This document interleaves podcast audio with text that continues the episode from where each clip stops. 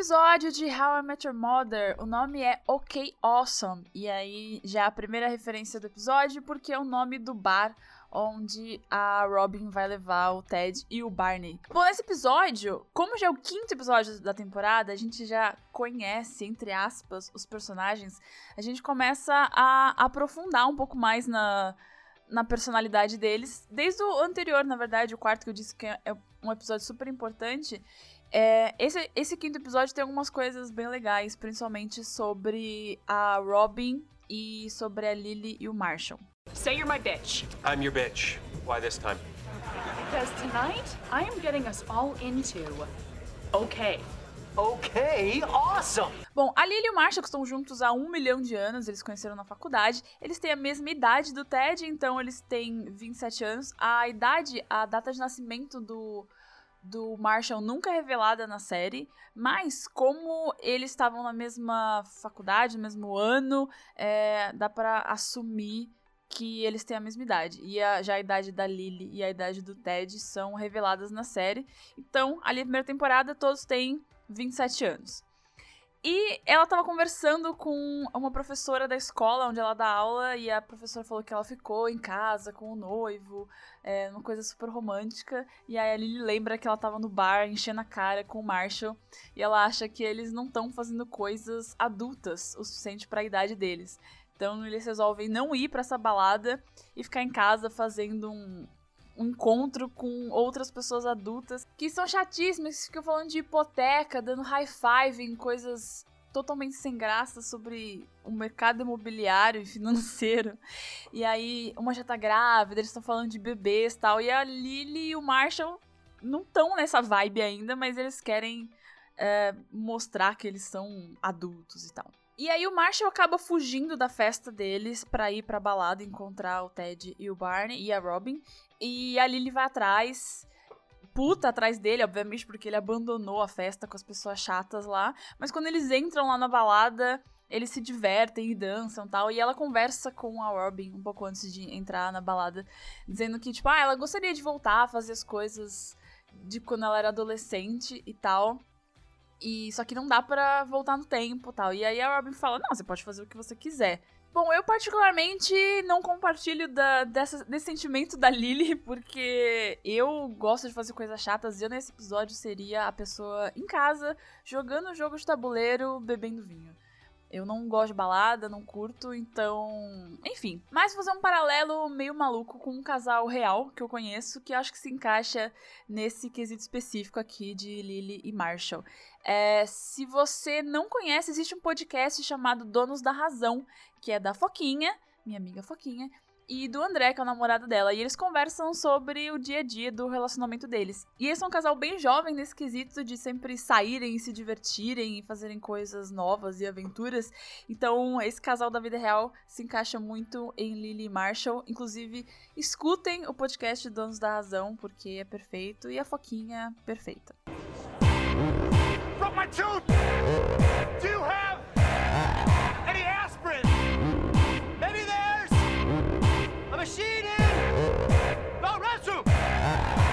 Mas voltando ao episódio. Uh, a parte do Barney nesse episódio é, é bem pouca, assim, mas alguns pontos que eu separei aqui que são interessantes. É a primeira vez na temporada que a gente vê o Barney sem estar de terno, só que ele tá com uma camisa, é uma camisa social totalmente brilhante e aí a desculpa para ele estar tá sem o terno é porque aquela camisa brilhante é, veio de um estudo dele da similaridade do, das mulheres com os peixes que são atraídos por coisas brilhantes e que brilham assim. É uma loucura. Mais para eu acho eu acho que no começo da série ainda não estava 100% definido que o Barney ia sempre, 100%, sabe, do tempo usar ternos, e aí algumas, algumas situações ele não ia usar, então ainda estavam definindo isso. E outra coisa são os números que ele fala. Mais pra frente você vai começar a reparar que o Barney sempre fala os mesmos números. Para tudo, ele usa 83 ou uma variação, então ou 8 ou 3. Toda a porcentagem que ele fala é 83%. Uh, ah, datas que ele inventa nas histórias dele tem 1883. Tem uma lista gigante. Se você procurar Barney e 83 no Google, tem uma lista completa gigante. E nesse episódio, ele fala o número 24. Então, ainda talvez não tivesse definido também esse running gag, que chama, que é uma piada que é repetida né, várias vezes na temporada, dele sempre falar o número 83. Isso é uma curiosidade boba que eu acho que é a primeira e única vez que o Barney menciona alguma referência ao mundo gay na série. Se você não sabe, o ator que interpreta o Barney, o Neil Patrick Harris, é gay e ele é casado com um ator da série, que quando aparecer eu comento com vocês. Mas ele fala nesse episódio: quem diria que estar numa relação heterossexual faria um cara tão gay? Que é quando o Marshall fala que vai ficar em casa tomando vinho com a Lily. Eu acho que é a única menção, e é assim, foi só para trazer, na verdade, o fato dele ser gay na vida real e ser bem aberto quanto a isso e ser casado com um dos atores da série, que eu acho bem legal. E o outro ponto é que o Barney fica o tempo inteiro se agarrando com uma garota lá na festa. E aí ele descobre no final do episódio que era a prima dele. que é muito engraçado. E esse fato só é mencionado mais uma vez em um dos meus episódios favoritos da série, que é o Time Travelers, na oitava temporada. That was my cousin Leslie. what? No, no, no. We are not laughing about this, Ted. This is not gonna be some funny story that we'll be telling in a couple months. It's not gonna be like, hey, remember that time when you were grinding with. No. Bom, em relação ao Ted, não acontece muita coisa nesse episódio. Ele vai num, num date que a Robin arrumou para ele com uma amiga dela. E aí eles tentam conversar na balada e ficam gritando e não se, se escutam. E não dá certo, basicamente é isso. E aí ele conhece a garota lá da chapelaria, que cuida lá dos casacos e tal. E aí é, chama ela num date e tal. E aí o narrador fala no final do episódio que não deu certo com a garota mesmo, ele já dá esse spoiler. E ela aparece mais uma vez só, também no Time Travelers, na oitava temporada. Uh, não vou dar spoilers, mas enfim, é, é curioso. São dois fatos que acontecem nesse episódio e são mencionados apenas novamente na oitava temporada, no episódio 20. Bom, e a parte da Robin, que eu acho que é a parte. É, junto com Lily e Marshall, é a parte mais importante desse episódio, porque ela foi reconhecida na rua uma vez e ela já tá se sentindo super famosa. E aí ela tá com o nome na lista para entrar na sala VIP da balada, e ela não consegue, fica super chateada. E ela tenta entrar na balada de novo, o segurança fala que o nome dela já tá arriscado e acha que ela tá tentando dar o golpe e tal, e ela fica super puta com isso. Minha opinião sobre isso. Se você tem uma vida minimamente pública, se minimamente pessoas te conhecem ou pessoas te viram, tem a, a, possibilidade de, sei lá, entrar na internet e ver um vídeo seu e você é reconhecido por causa disso, é muito, muito fácil isso subir a cabeça. É, eu já fui reconhecida na rua, já fui reconhecida no metrô e eu posso dizer que existe essa sensação de caraca, eu fui reconhecida na rua. Eu posso entrar na sala VIP da balada, sabe?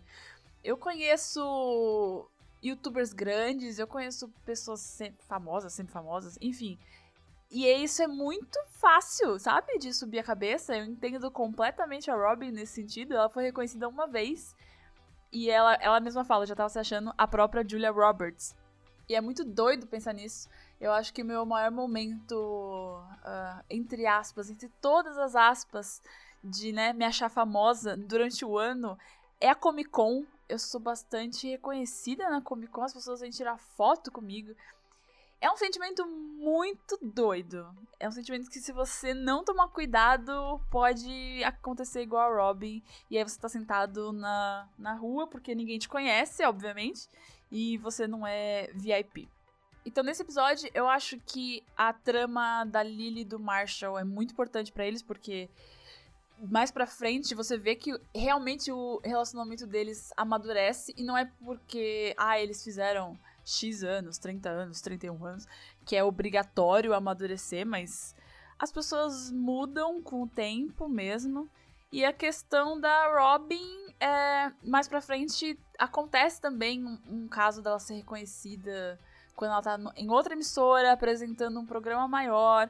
E aí o segurança do prédio não reconhece ela, sendo que tem uma foto dela gigante no prédio, assim, porque ela virou âncora de um programa. E aí ela passa por isso de novo e tal.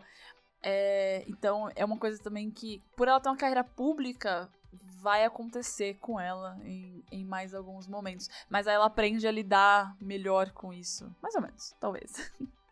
Hey, Robin.